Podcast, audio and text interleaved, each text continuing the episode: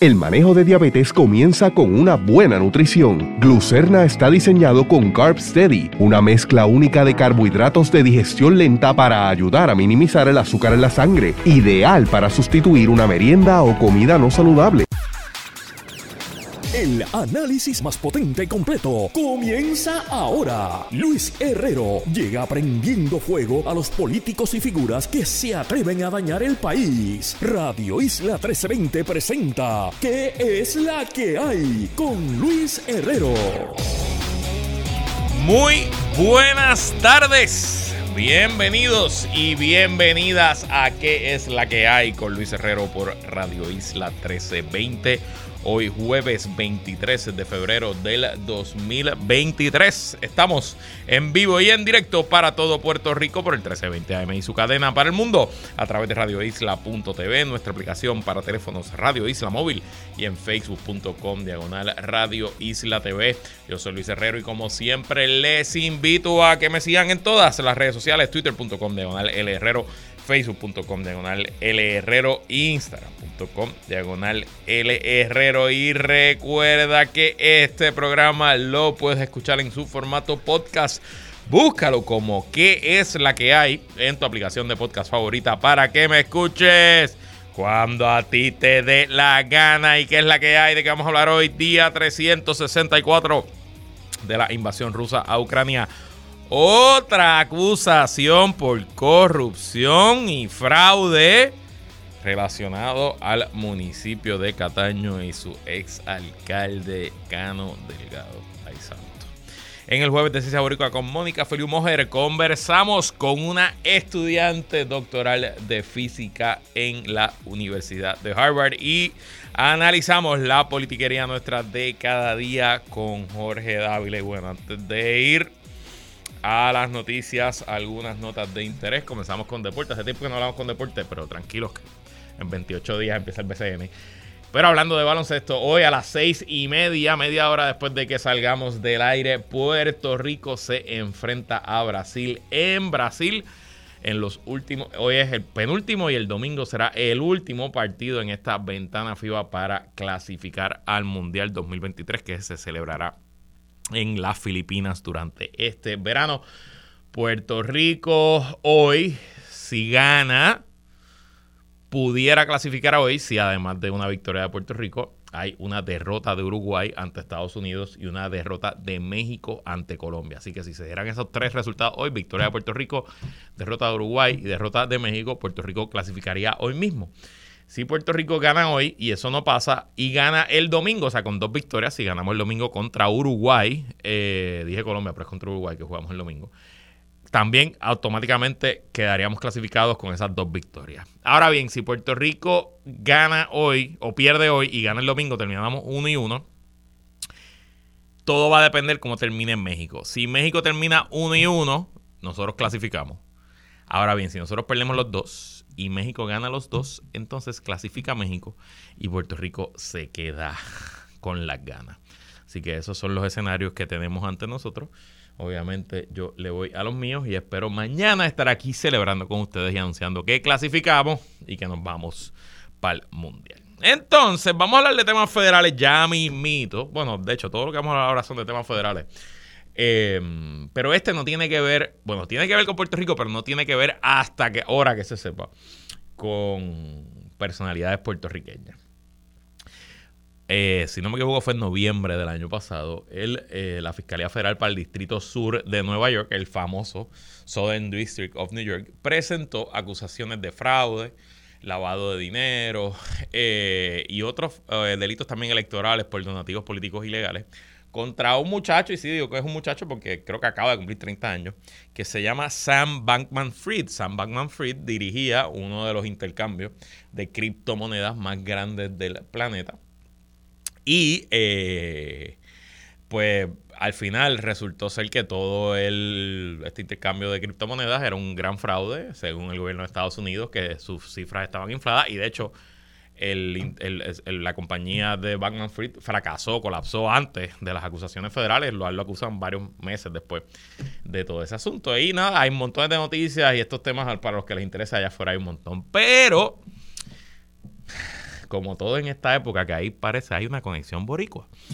Y es que el medio POC, PUCK News, POC.news, que es un excelente eh, medio de noticias, se lo recomiendo. Eh,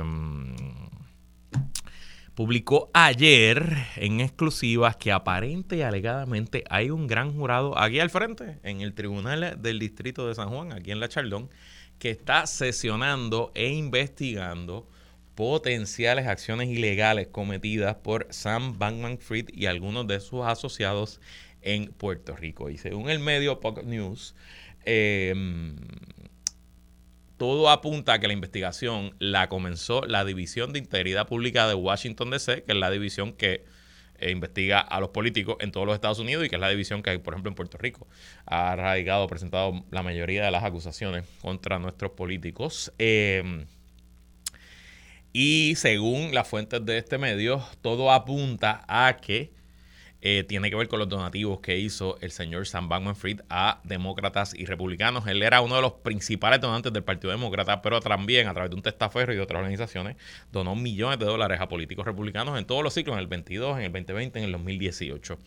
Y parecería que el señor Bankman Fried, cuyas empresas no, las empresas de cripto no tenían presencia en Puerto Rico, pero parecería que estaba utilizando la jurisdicción y la autonomía fiscal del Estado Libre Asociado para lavar su dinero y, bueno, hacer estas contribuciones ilegales. Así que muy interesante, quién sabe si en los próximos meses sale una acusación en el distrito de Puerto Rico relacionada a todo este asunto y créanme que eso va a generar mucha, mucha cobertura internacional.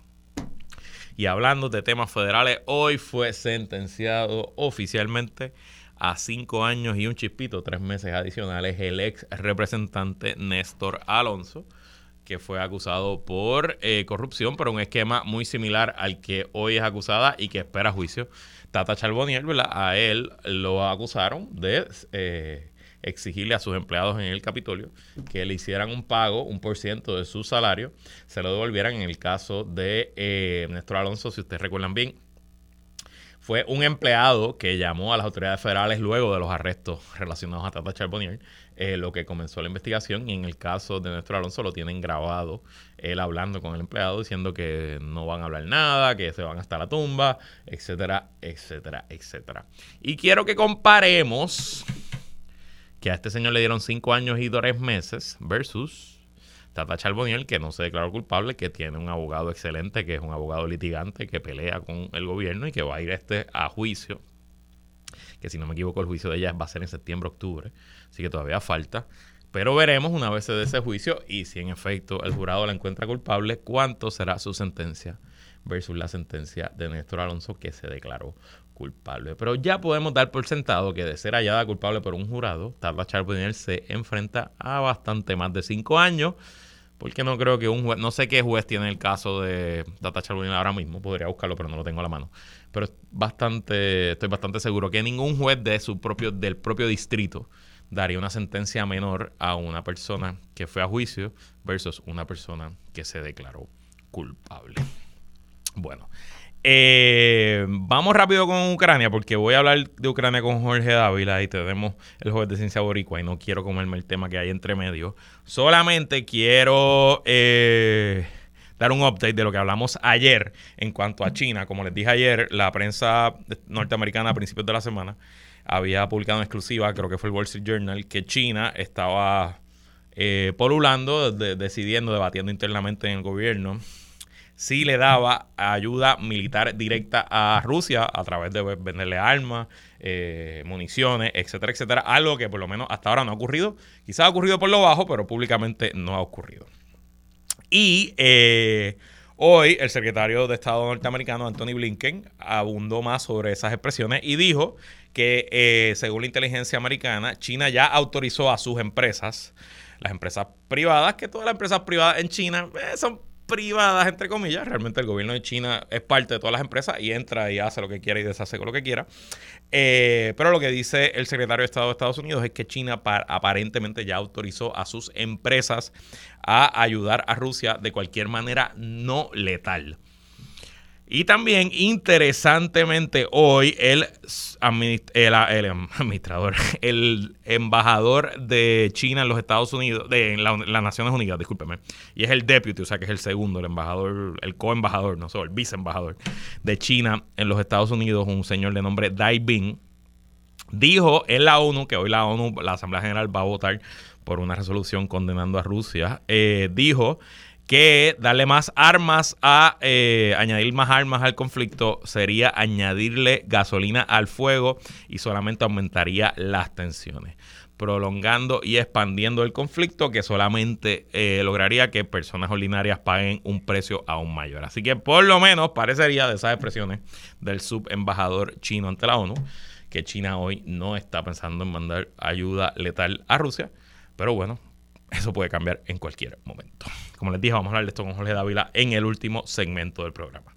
Y quiero contarles de una historia que ocurrió hoy, un anuncio que hizo la Fiscalía Federal en Puerto Rico eh, de dos nuevas acusadas relacionadas a la administración de Elcano Delgado en Cataño. Leo de primerahora.com, la Fiscalía Federal detalló este jueves que Ibeliz Rivera Padilla, presidenta de VIP Healthcare, fue acusada por un esquema de fraude de quiebra por hacer representaciones materialmente falsas desde marzo de 2017 hasta mayo de 2022 para defraudar el procedimiento de quiebras. Además, fue acusada de 10 cargos de ocultamiento de activos durante su proceso de quiebra y 3 cargos de hacer declaraciones falsas en relación con dichos procedimientos de quiebra. A mí me pareció muy eh, familiar el nombre de Ibelice Rivera Padilla. Busqué en las redes sociales y no encontré nada. Me parece una persona que ya debe haber borrado todo porque sabía que esto le venía por encima. Hay una abogada del mismo nombre, no quiero decir que ella, pero tiene los mismos dos apellidos. Y era una tuitera muy, muy activa, una tuitera afiliada al PNP. Así que no sé si estamos hablando de la misma persona, pero de que era Tim Cano, era Tim Cano. Y de hecho, la cuenta de de la entidad VIP Healthcare todavía está en Twitter, VIP Health PR, y tiene múltiples mensajes, los últimos son del 2019, eh, pautando y apoyando al alcalde El Cano y los servicios de salud que se ofrecían en Cataño. Vuelvo a la historia primera.com. La acusación alega que durante el procedimiento de quiebra, esta señora Ibeliz Rivera Padilla se había acogido un procedimiento de quiebra pero obviamente en la quiebra usted le está diciendo, tribunal, protéjame de mis acreedores porque no tengo suficiente ingreso para pagar mis obligaciones.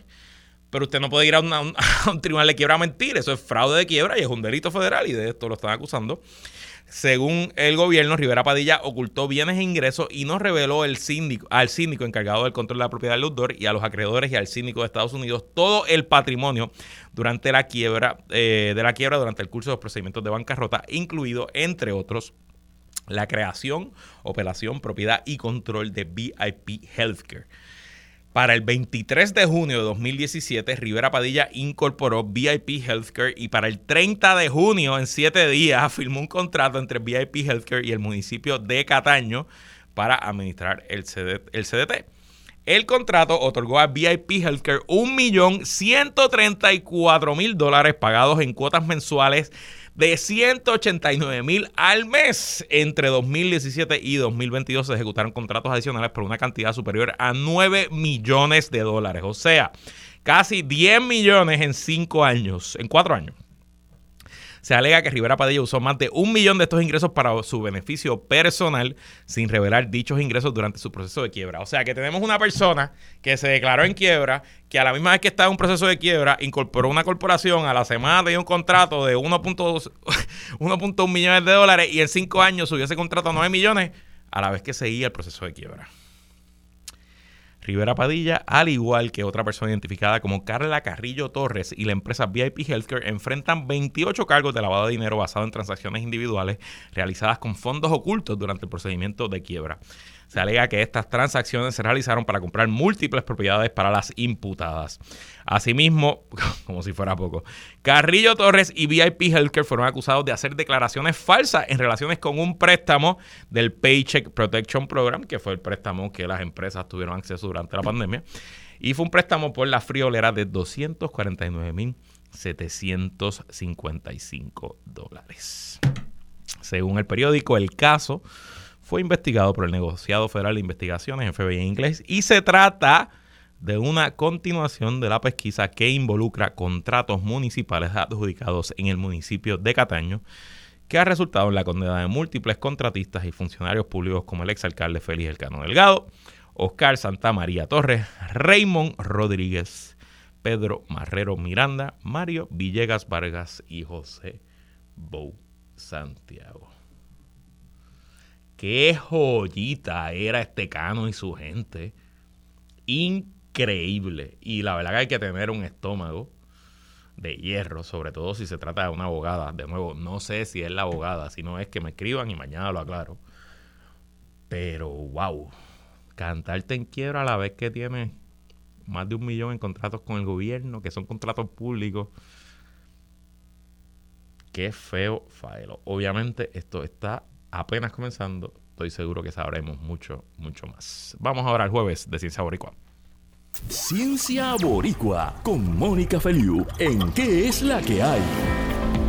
Como todos los jueves, conversamos con lo mejor de la ciencia puertorriqueña junto a la directora de comunicaciones de la organización Ciencia Puerto Rico, que me enteré que está en PR ahora mismo. Así que bienvenida a tu casa. ¿Y qué es la que hay, Mónica Feliu Mujer? Gracias, Luis. Aquí acabadita de llegar. Cansada, pero, pero contenta de estar. Estaba viendo que hace frío en California, así que le viste el frío de California.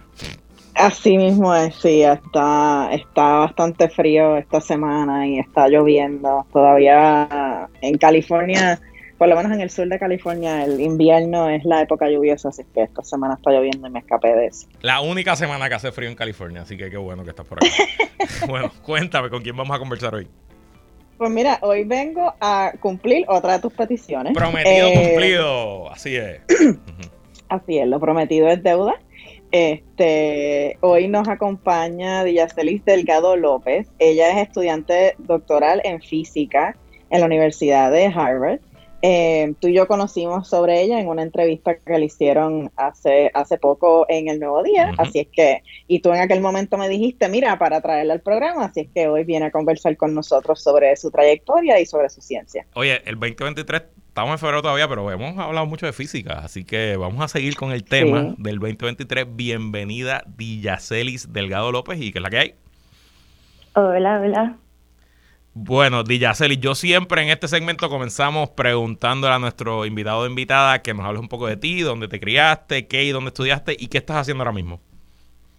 Pues yo crecí en San Juan, entre lo que es Cupé y Caimito. Y este, pues estudié cerquita de ahí, desde elemental, en la escuela Eneida Colón. Luego fui para entonces la escuela secundaria de la UPR, o como le dicen por ahí, la UHS. La UHS. Sí, y aquí, ahí fue donde logré, pues comencé a expandir mi curiosidad y creatividad, no tan solo en la ciencia, sino en arte, teatro, escritura, etcétera. Y aquí fue que, pues, decidí estudiar física, o, ahí es donde comenzó toda esta eh, historia, eh, porque lo que me apasionaba en aquel momento y aún, y aún así es la astronomía y pues por ahí fue que terminé yendo a la Universidad de Puerto Rico en Mayagüez, el colegio. Eh, terminé mi, después de unos arduos años, terminé mi bachillerato en física teórica. Y nada, di el brinco y actualmente estoy haciendo mi doctorado en física experimental enfocada en altas energías en Harvard. Eh, Casi nada todos los que nos hemos criado entre Caimito y Cupey sabemos lo que damos, así que a mí no me, para nada me extraña que esté donde está hoy. fronteamos, fronteamos porque podemos. Eh, entonces tú, en tu doctorado yo leí que tú estudias los neutrinos y la materia oscura y cómo estos interactúan. Yo quiero que en Arroz y Habichuela tú nos expliques qué son los neutrinos, qué es la materia oscura y por qué es importante entender estas cosas. Y tienes menos de un minuto, mentira, pero no tienes tanto bueno, vamos a ver. Este, yo creo que primero es bueno empezar a poner una escala. En el universo, 5% de solamente 5% es la materia, digamos, visible que conocemos hoy en día y mayormente vienen de la formación de las estrellas, etcétera. Por ejemplo, ustedes mencionaron arroz y habichuelas, pues, digamos una manzana, mayormente está compuesta de agua, fibra, vitamina, etcétera. el agua está hecha de hidrógeno y oxígeno. Entonces, esos son los elementos que conocemos de la, de la tabla periódica, ¿no? Y sabemos que están hechos de, partículas fundamentales, por ejemplo, el electrón o protón, que, que, se puede descomponer en, cosas más pequeñas. Todo esto, todo lo que vemos, todo lo que tocamos, es 5% del universo. Así que hay oh. cosas que aún no sabemos. 25% del universo es esta materia oscura, que es esencialmente muy similar a, a, cómo interactúa la materia en general, simplemente que no la vemos. Y pues como no tuvieron creatividad, le pusieron materia oscura, porque no la vemos. Sin embargo, eh, vemos los efectos cuando en la astronomía vemos que, que está ahí, así que hay evidencia, simplemente que no sabemos en, lo fundamental que es, ¿verdad? Así que esa es una de mis motivaciones. Y el otro 70% sabemos aún menos, así que tampoco es que voy a darle una crisis existencial a los oyentes, pero mayormente ese es mi enfoque, eh, tratar de descubrir en el, en el lado fundamental que es la materia oscura. ¿Qué pasa? De todas las partículas fundamentales de la materia visible, está una partícula en particular eh, discúlpame el chiste, pero que apenas interactúa con nosotros. Así que si estiras tu dedo hacia el sol, en tu uña pasan millones de neutrinos que vienen del sol o vienen de cualquier otra fuente y son partículas prácticamente invisibles que pensaban, según la teoría, que no tenían masa. Pero eh, tras las décadas de estudio, vemos que tiene masa, así que hay algo en la teoría o en la tabla periódica fundamental que no tiene sentido o, está rota.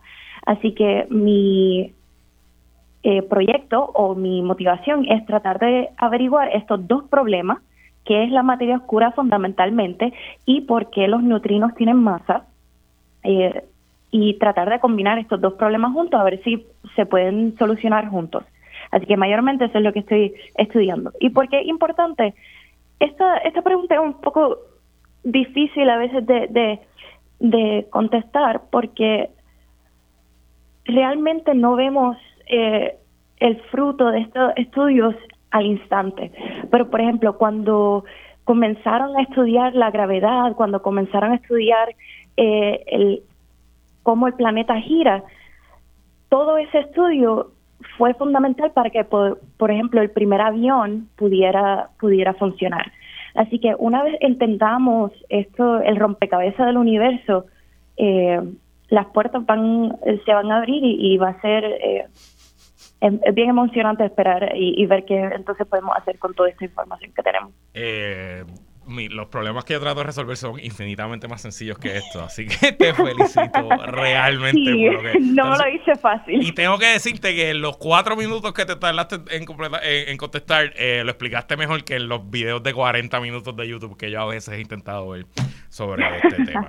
Y te pregunto, voy a era una pregunta, Mónica, porque ya nos vamos a quedar sin tiempo. Pero tú has dicho públicamente que tu amor por la ciencia comenzó en el Observatorio de Arecibo. Y como sabemos, pues ese observatorio ya no está. El radiotelescopio colapsó el primero de diciembre del 2020. ¿Cuál es tu esperanza para que futuras generaciones de jóvenes boricuas se enamoren e inspiren en la ciencia?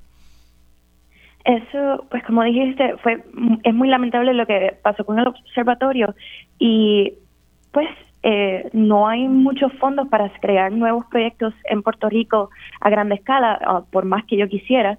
Eh, así que mi esperanza es mayormente que fomentar la exploración y, eh, verdad eh, llevar la información a más allá de las personas. No todo el mundo sabe eh, verdad estas físicas fundamentales o, el porqué de las cosas. Así que desde a los jóvenes boricuas de, de cualquier edad desde pequeñitos hasta más grandes eh, por ejemplo llevar a ellos no sé en campamentos oportunidades algunas demostraciones este o inclusive exponerlo a buenos oradores para que eh, presenten la ciencia de una manera divertida. Yo entiendo que esa es la mejor manera de eh, inspirar eh, a otros. No solamente la inspiración no solamente viene de los logros, sino de, de la pasión, de cómo uno habla de, de, la ciencia, etcétera. Así que eh, nada, espero que entonces sea más accesible y que por ahí hay mucha información que es errónea, así que mientras más llevemos eh, al público eh, pues la información y el conocimiento, pues mejor y más, eh, ¿verdad? Los chicos o los jóvenes de hoy día pueden comenzar a pensar en otros problemas que no son tan grandes como que el universo, etcétera. Diyaceli, eres un orgullo boricua y no te olvides de nosotros cuando te ganes el premio Nobel, ¿ok? vale, vale. Mónica, te demos un anuncio rápido para ir a la pausa. Eh, pues mira, quiero aprovechar para invitar a las personas a este fin de semana, el carnaval de mi pueblo, Vega Alta. Em, esa es la razón por la que estoy en Puerto Rico. Mañana comienza el, carnaval eh, y mañana por la noche a las ocho y media eh, comparto con mucha alegría que me van a dar un reconocimiento por mi trabajo en las ciencias y en las la reina del carnaval? no, no, no, no soy la reina del carnaval y tampoco voy a vestirme de rey momo, que mi mamá me ha preguntado como cuatro veces si voy a montarme en la carroza con el rey momo, eso, hasta ahora será el plan. Eh, pero sí me van a dar un reconocimiento, así es que invito a la gente a que, a que pasen por mi pueblo este fin de semana. El carnaval va a ser viernes, sábado y domingo, y aunque no es específicamente de ciencia, pues ciertamente mañana, viernes por la noche, vamos a, celebrar la, la ciencia.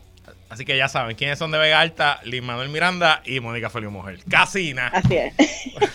bueno, vamos a la pausa y regresamos con más. Es que la que hay.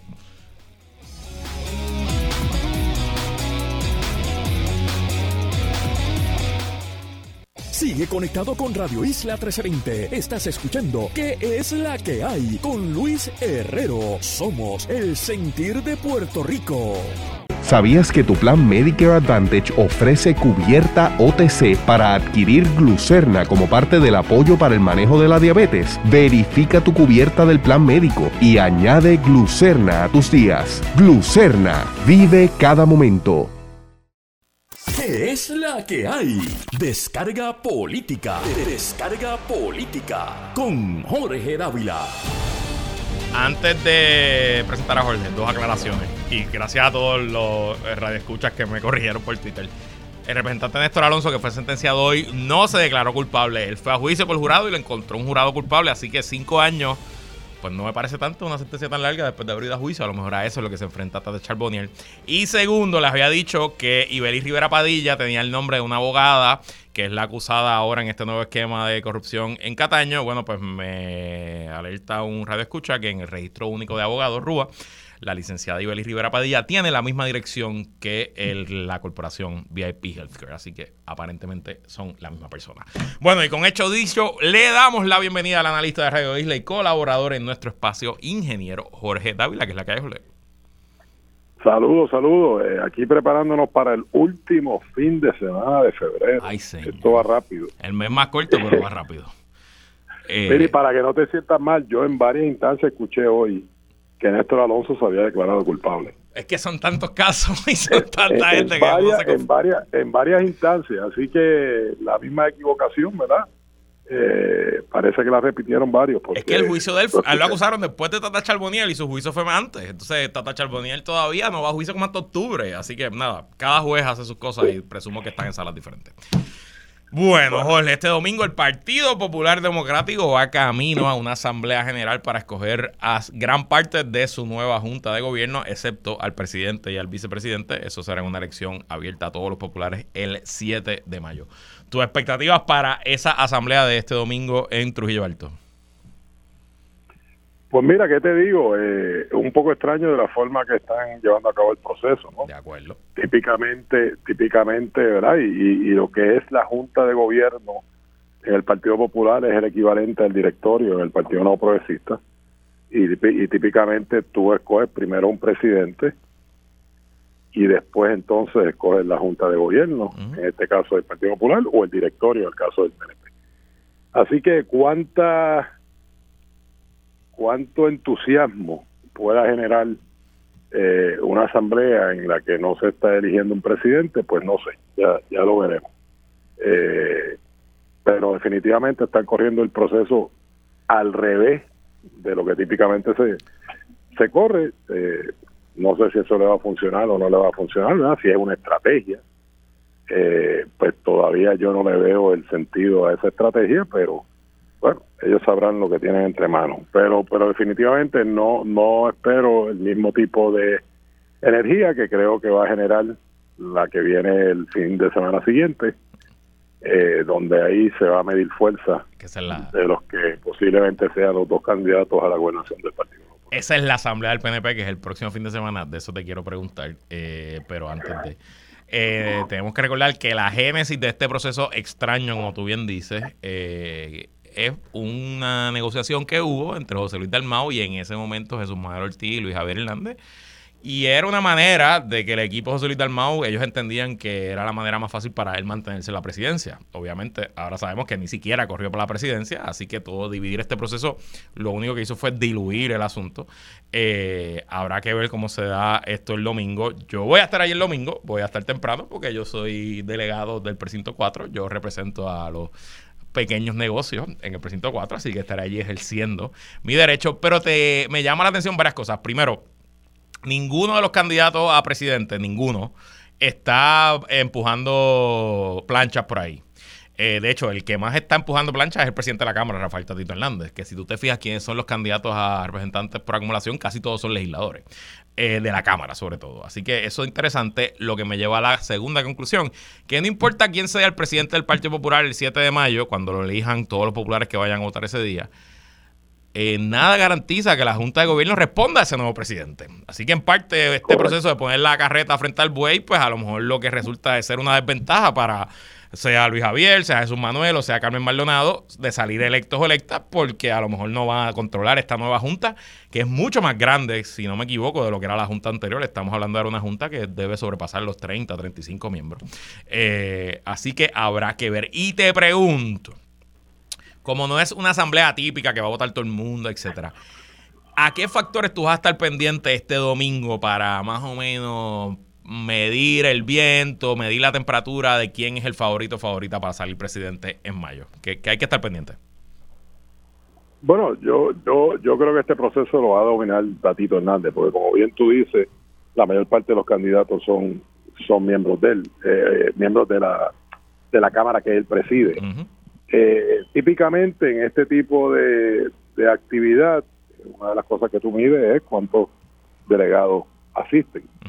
Eh, a ver si, si, si hay energía en el Partido Popular o no. Este, con esos números a veces se juega, ¿verdad? A veces a veces no eh, los que son los que están no están o los que son no están y los que están no son pero pero ciertamente uno de los factores que tú mides es la participación, el entusiasmo que, haya, eh, y obviamente eh, yo creo que lo hemos hablado anteriormente, eh, me parece que el problema principal que tiene el Partido Popular es que se va a hacer bien difícil camino a las elecciones tener un grupo de trabajo corriendo el partido que pueda reorganizarlo, tanto electoral como políticamente.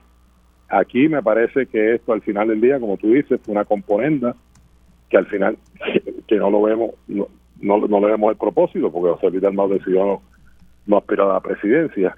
Eh, así que eh, me parece que no importa cuál sea el resultado, el factor de que va a haber un presidente, un equipo de trabajo, llámese secretario de, eh, secretario del partido, eh, comisionado electoral y las otras posiciones, eh, ¿verdad? Que, tengan alguna función, me parece que no, no van a tener la fuerza necesaria porque al final del día yo creo que de los presidentes eh, o de los candidatos a presidente que se van a estar presentando, ¿verdad? Y que tú típicamente pensarías que estás empujando una plancha para que la mayor parte de los delegados que salgan electos le respondan a él, que va a ser electo o electa presidente o presidenta más adelante, eh, pues, pues, pues como no va a haber esa fuerza, yo creo que el Partido Popular lo que va a estar corriendo son candidaturas a la gobernación fuera de la estructura del partido. Y me parece que eso le presenta un problema serio a la hora de tú poder reorganizar y estructurar un buen equipo electoral y un buen equipo eh, político, pensando en la institución. que es otro tema que hemos tocado. O sea, ¿cuánto pesa la institución estos días en los partidos principales vis a vis cuánto pesa las candidaturas? Y hay, hay distintas cosas, obviamente, que hay que mirar. Eh, eh, el partido negoció para que los tres candidatos entren juntos. O sea, que no va a haber medición de fuerza en la entrada, ¿verdad? Usualmente este tipo de asamblea pues se monta una comparsa, se entra todo el mundo junto, etcétera. Así que habrá que estar pendiente a los aplausos. Yo entiendo, y me puedo estar equivocado, que ambos, que los tres van a tener, eh, Carlos Maldonado, Jesús Manuel y Luis Javier van a tener la oportunidad de dirigirse a la asamblea. Así que habrá que ver los aplausos ahí, ¿no? Y habrá que ver, pues, qué nos presentan, si van identificados, si tú puedes destacar en un sitio de la cancha que está todo el mundo amarillo porque es el color de uno, si está todo el mundo es rosado en otro, no sé, ¿verdad? Porque desconozco los colores. Así que habrá que estar muy pendiente, pero como tú dices, eh, el proceso es tan extraño y tan diluido que quizás no hay lectura que se pueda hacer de lo que ocurra el domingo. Y bueno, pues pasemos a tu partido el weekend que viene, que es el sábado, si no me equivoco, hay asamblea. Eh, la primera asamblea luego de la encuesta del nuevo día y del enfrentamiento abierto entre Jennifer González y Pedro Pierluisi. Eh, ¿Habrá que llamar a la fuerza de choque, Jorge? no, no creo que haya, no creo que haya que llegar a eso. De hecho, es domingo, ¿no? Es el 5 Ah, es domingo, ok. Eh, así que, pero, pero ciertamente ahí sí va a haber una medición de fuerza. Eh, y vas a ver lo que lo que tú planteas que posiblemente no se vea en esta asamblea del Partido Popular, si la vas a ver en la del PNP. Hay que estar pendiente, eh, ¿verdad? Los aplausos, hay, hay, que estar pendiente a los discursos, eh, al mensaje que se envía, eh, porque me parece que es la primera vez que van a tener la oportunidad los dos posibles candidatos a medir fuerza. Eh, y en ese sentido, pues creo que va a haber mucho, mucha más energía, mucha más pasión y mucho más de estos empujones cariñosos que se dan en este tipo de actividad. Eh, en la del domingo 5 de marzo que en la de este próximo domingo. ¿Y, se va a decir algo allí? O sea, ¿para qué es esta asamblea? Eh, fíjate, esta asamblea, ya la de reglamento está, creo que sí, la de reglamento está. eh, y no se va a elegir a nadie allí, ¿verdad? No se está eligiendo a nadie. ¿Ah? No se está eligiendo a nadie allí, que yo sepa. No se está, no se está eligiendo a nadie. Típicamente son, son tres eh, asambleas ahí en el cuatrenio, por lo menos, ¿verdad? Lo, lo, que la memoria me, me, trae a la mente rápido. Este, está la de reglamento, está la de reorganización, así que posiblemente sea dar un, un informe a la asamblea de la reorganización del partido, ¿verdad? Eh, tú sabes que se ha Ya. estado trabajando en los Sí, últimos ratifica- meses. ratificar el trabajo hecho hasta ahora. Sí, sí, eh, digo, la- las ratificaciones ocurren a nivel municipal, pero, pero sí, eh, obviamente posiblemente dar un informe, eh, esperaría a lo mejor ver un, un informe de, del secretario, un informe de la, de la, de la comisionada electoral, licenciada Santo Domingo, eh, así que, pero, pero, ¿cuál sea el propósito de la asamblea? En realidad es, es secundario en este momento. Eh, el propósito es medir fuerza. Y qué bueno que tendremos a Jorge Dávila antes y después de esa asamblea para que nos cuente qué pasó allí. Yo voy a estar el domingo en la PPD, así que el lunes les traigo eh, mi testimonio. Pero creo que el de Jorge, al igual que esa asamblea, va a ser más taquillero. Eh, Vamos a ver. ya veremos. Vamos a la pausa y regresamos con más en que es la que hay.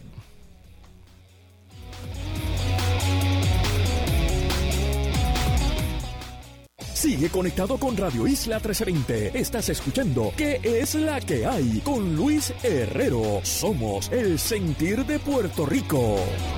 El manejo de diabetes comienza con una buena nutrición. Glucerna está diseñado con Carb Steady, una mezcla única de carbohidratos de digestión lenta para ayudar a minimizar el azúcar en la sangre, ideal para sustituir una merienda o comida no saludable.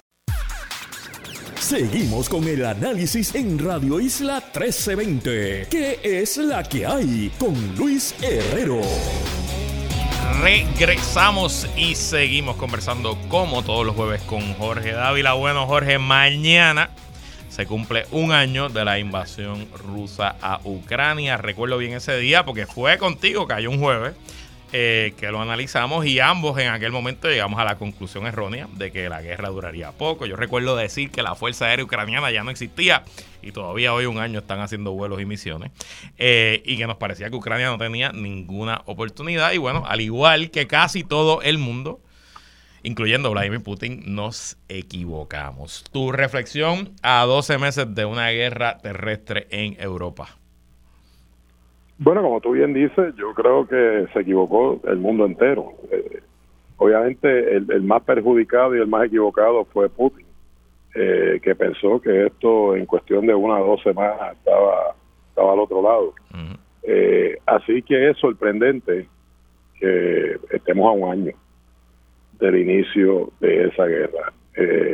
yo creo que obviamente los ucranianos, ¿verdad? y esto un poco es David contra Goliat, eh, tienen, tienen, o sea, yo creo que los rusos en realidad no tenían, los, soldados, los que están allí, eh, posiblemente ni sabían por qué estaban allí.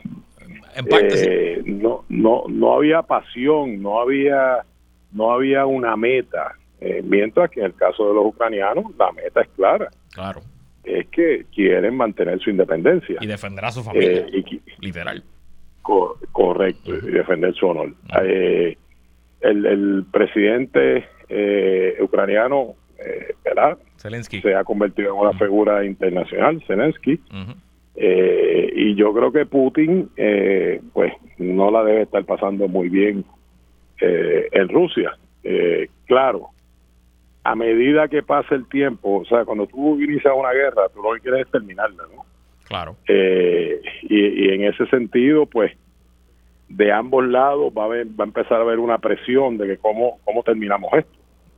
Eh, Porque un año de guerra, eh, y en el caso de los ucranianos que ha estado sintiendo, ¿verdad?, en su territorio, los bombardeos, eh, las ocupaciones, la pérdida de vida de civiles, pues ¿verdad? Comienza un poco a cambiar la dinámica y, es natural que, ok, queremos defender nuestro honor, queremos defender nuestra patria, pero queremos acabar esto, porque queremos, queremos regresar a la paz. Ese tipo de, cosas que es natural que empiece a ocurrir, ¿verdad? Y empiecen a ponerle presión a los líderes, eh, va a ser más visible, eh, o sea, eh, el, presidente ucraniano va a estar más visible porque tú sabes cómo, cómo trabaja el régimen ruso. La presión que le estén poniendo a Putin, esa no la vamos a saber ni nos la vamos a enterar, a menos que un día se caiga por, por una escalera. Por unas escaleras o por una ventana. Sí, claro. Eh, pero en el caso de, de Zelensky sí van a comenzar a ser más públicas, porque yo me imagino que quieren quieren terminar eh, esto de alguna manera. Y obviamente después de un año, con toda la ayuda que le ha ofrecido la OTAN, con toda la ayuda que le ha ofrecido los Estados Unidos, sé que en algunos lugares se están quedando hasta sin municiones los ucranianos. Y ahora aparece la figura de, China, eh, cuyas relaciones con los Estados Unidos en este momento están bastante tensas. Correcto. Vimos hace poco que viajó un globo por territorio americano, ¿verdad? Eh, ocupando el espacio aéreo hasta que lo derrumbaron. No sé qué tipo de inteligencia, porque recuperaron el globo, hayan podido desarrollar, pero obviamente la entrada de China pues eh, puede añadirle un elemento que pudiera pudiera cambiar esto dramáticamente.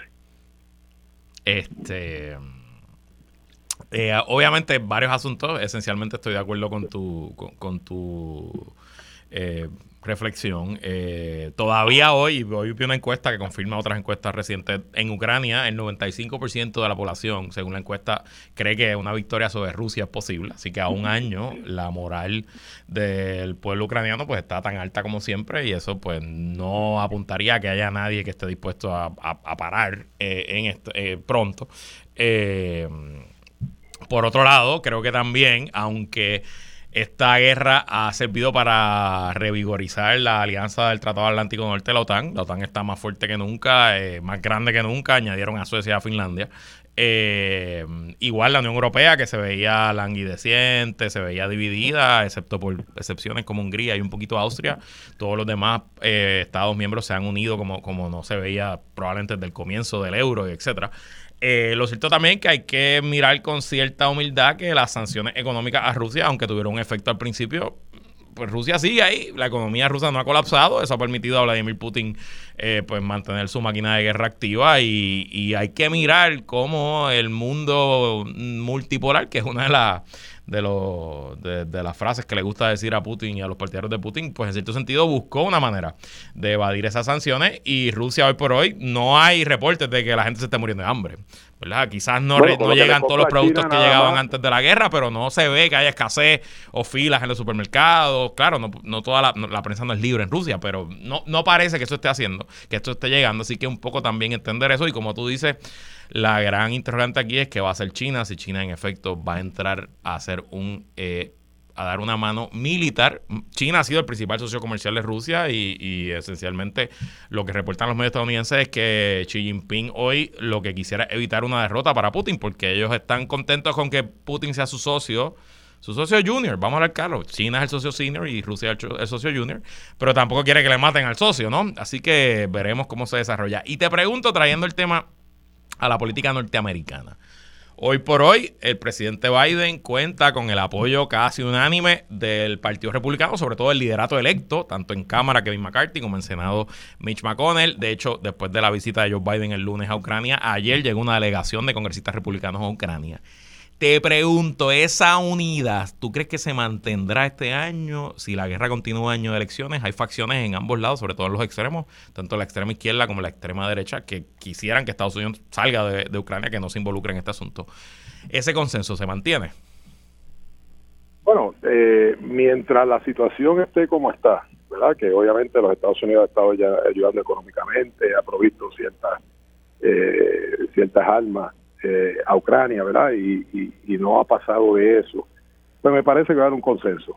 Eh, yo creo que donde pudiera haber una diferencia sustancial es si China entra, cuál sería el próximo paso que va a dar los Estados Unidos. Eh, y ahí y ahí sí pudiera haber diferencia. O sea, hay quien ha hablado de que esto pudiera causar una, una guerra mundial. y obviamente, pues, camino a una a, a unas elecciones pues pues ahí ¿verdad? veremos a, ver quién trata de, sacar ventaja política, porque tristemente hay que decir a veces que las guerras tienen un propósito político eh, y económico detrás de ella, ¿no?